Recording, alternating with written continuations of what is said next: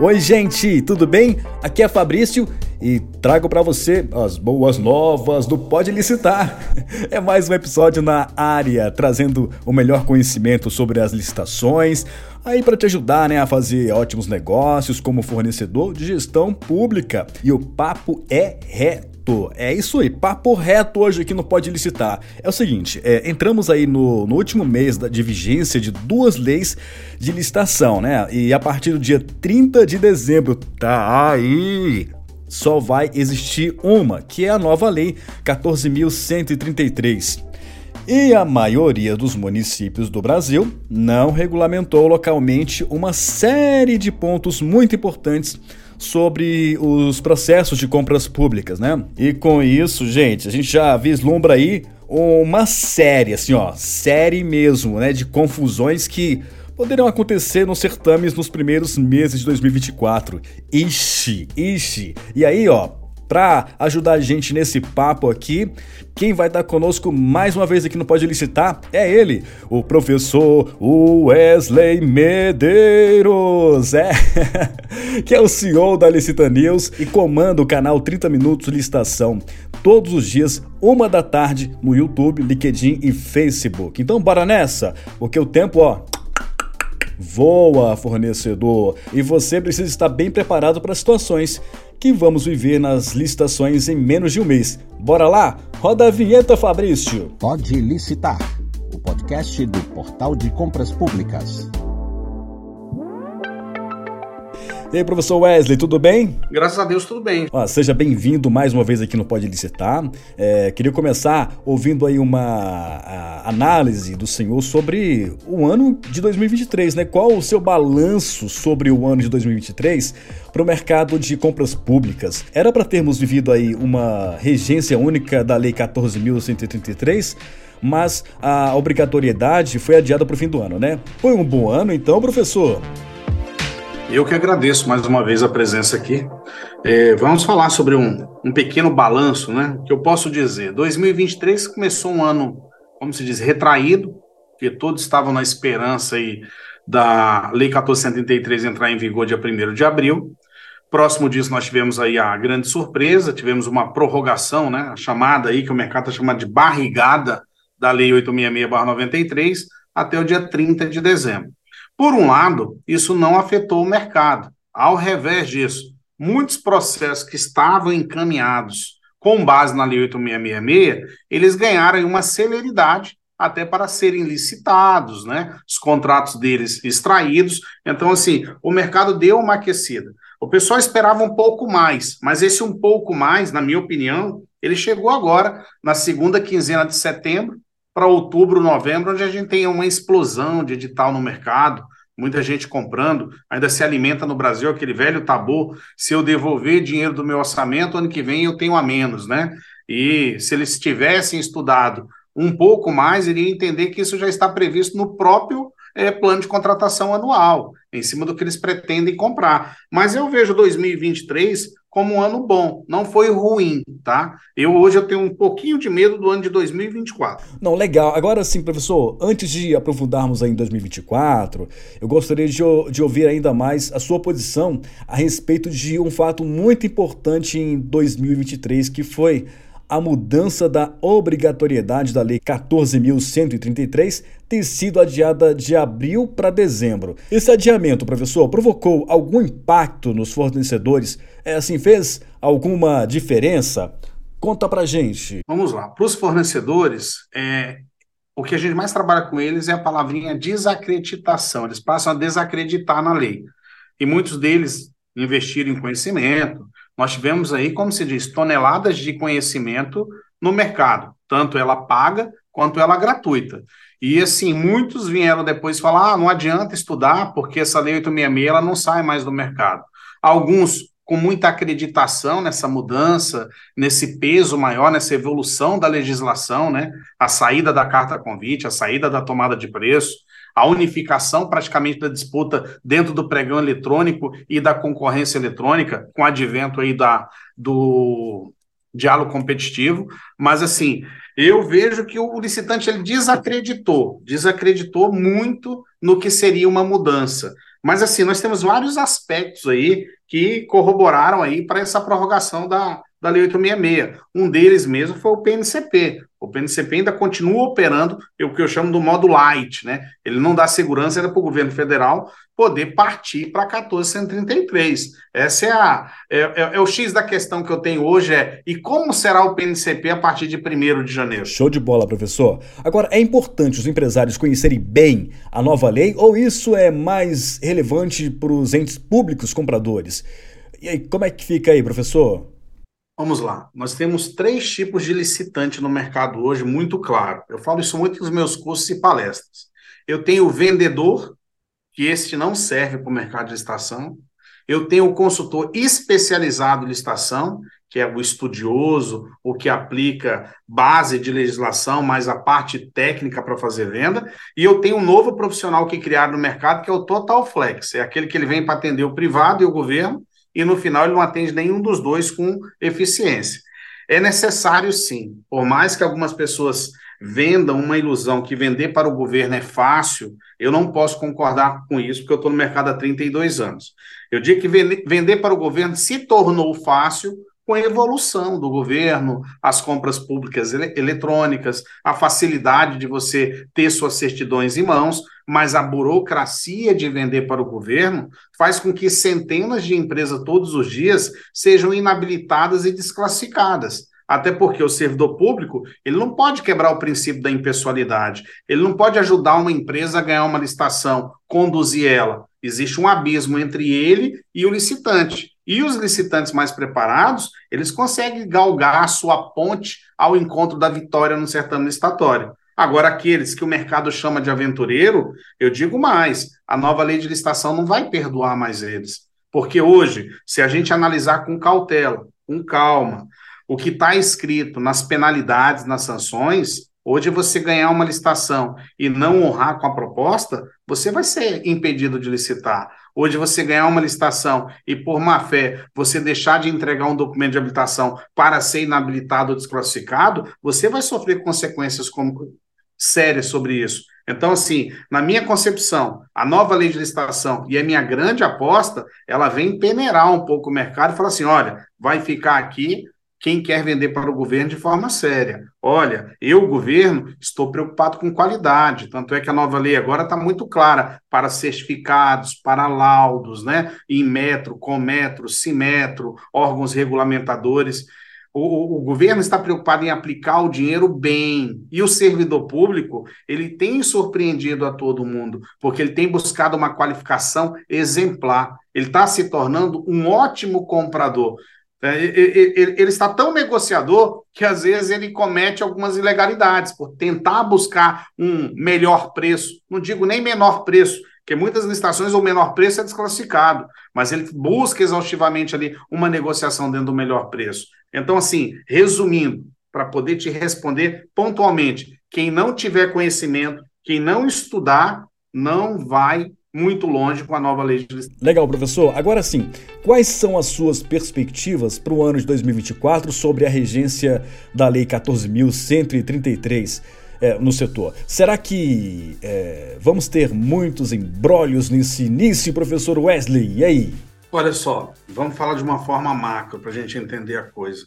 Você tem uma nova lei de licitação entrando em vigor? Na realidade, não. Em vigor, ela já está desde o dia 1 de abril de 2021 mas ela assumiu todo o cenário no dia 1 de janeiro agora, tá? Isso aí é, como é que seria, uma expectativa de todo mundo.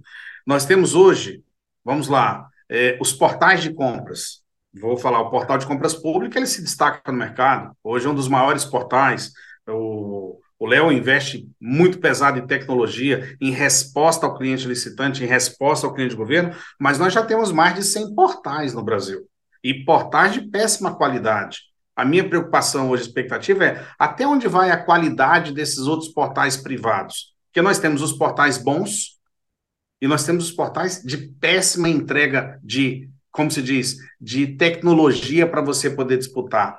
A partir do dia 1 de, de, de, janeiro, nós estamos falando em pregão eletrônico, respondendo aí por 98% das estações no Brasil, junto com a concorrência eletrônica, junto com a dispensa eletrônica, né?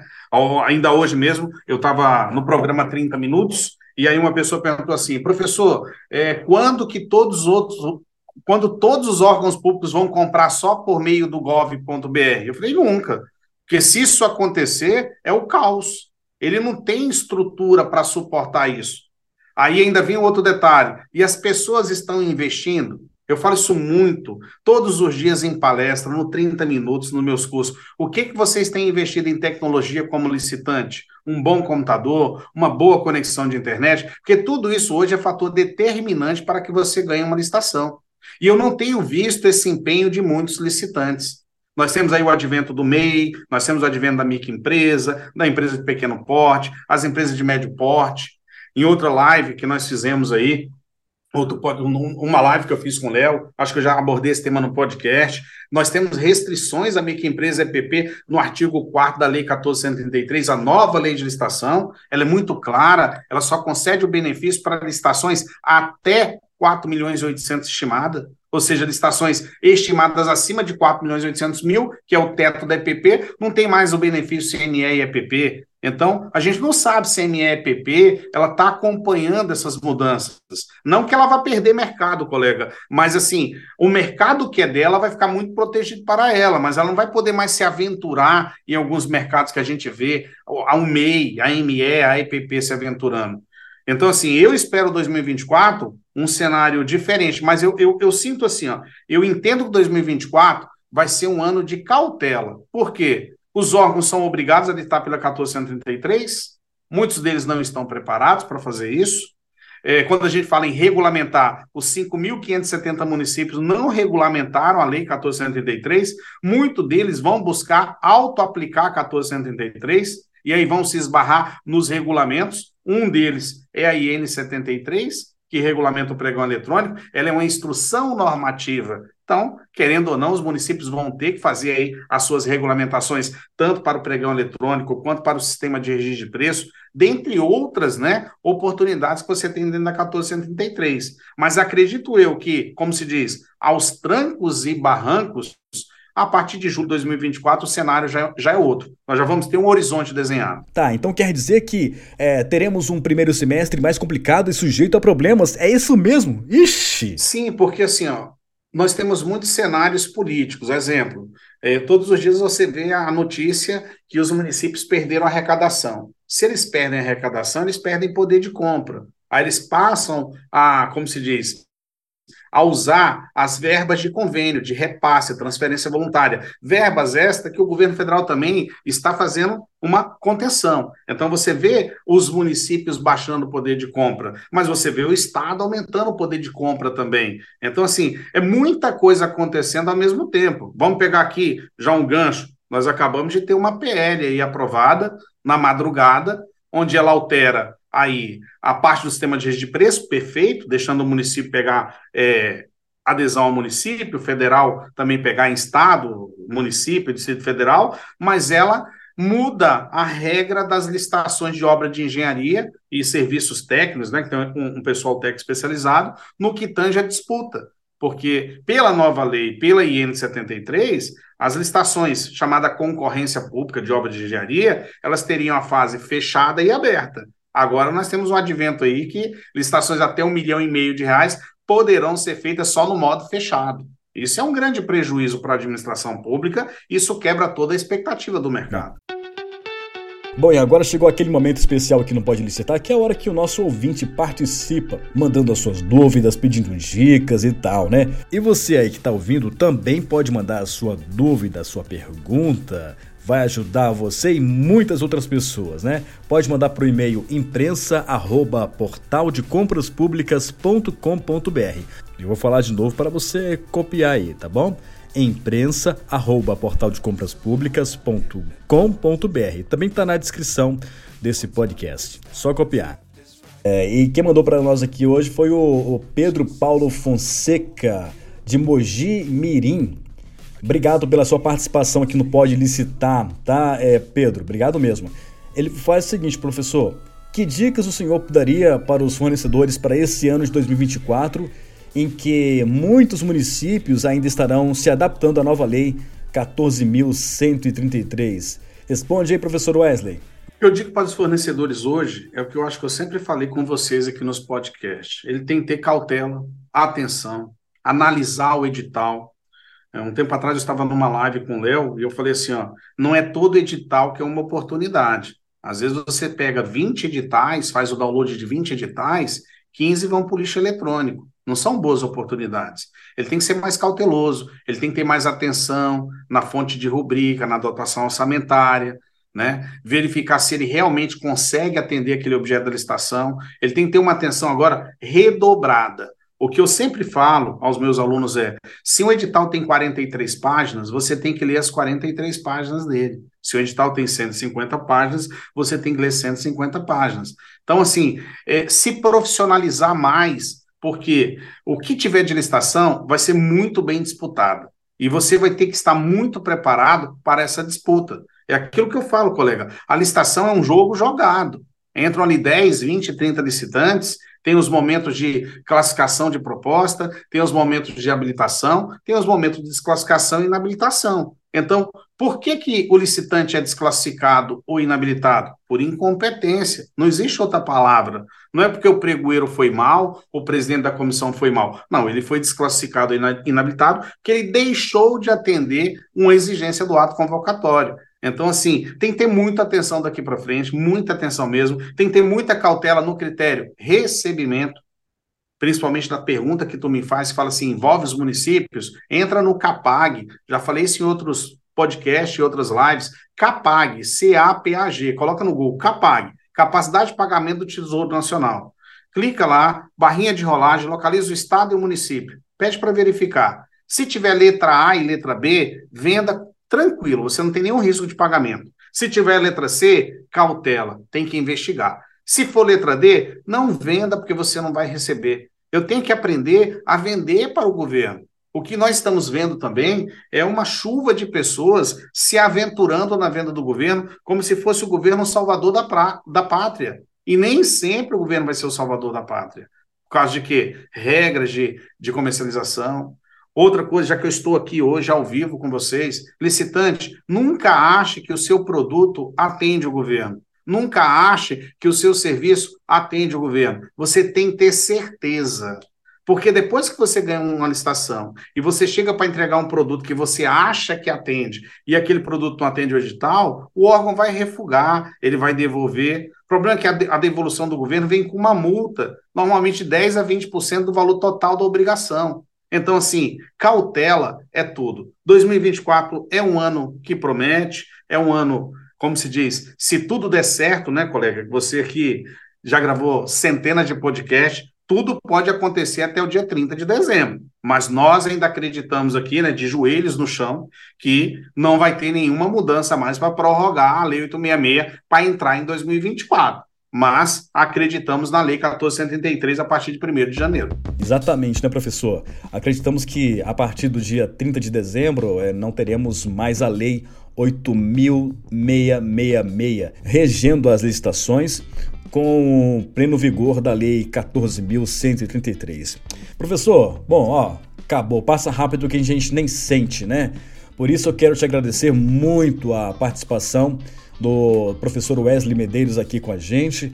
É, professor, assim, quem quiser acompanhar mais destaques do senhor, além do senhor estar tá aqui sempre com a gente, não pode licitar, aqui a gente é eternamente grato pela sua disponibilidade, né?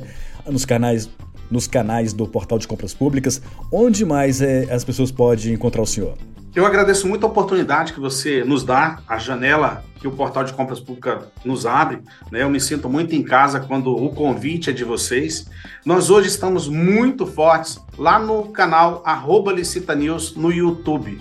Lá, o arroba Licita News no YouTube, todo o teu telespectador vai ter acesso lá ao nosso programa 30 Minutos, que hoje alcançamos a edição de número 105. Parece ou não, mas se alguém maratonar o programa 30 minutos, ele vai ter acesso a mais de 50 horas de programa já. Então, vai lá no arroba Licita News, lá tem curso gratuito de licitação, curso gratuito de SRP, tem conteúdo de sobra para o licitante. Te espero lá no arroba Licita News no YouTube. Tá legal, professor. E aproveitando, te desejo aí é, um Natal maravilhoso, um 2024 cheio de mais realizações, né?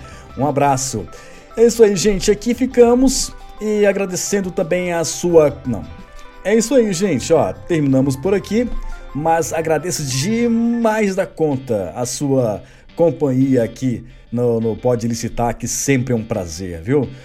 Aí você pode saber tudo, viu? De como o portal de compras públicas pode contribuir para que você faça ótimos negócios no universo das licitações. O site é www.portaldecompraspublicas.com.br. Vou repetir. Escreve aí, ó, www.portaldecompraspublicas.com.br. Lembrando, hein, ouvindo esse podcast, você pode indicar para um amigo, para um colega seu aí da área, para todo mundo ficar bem na fita, né? E você pode também curtir, pode deixar seu comentário lá no Spotify, no SoundCloud, né?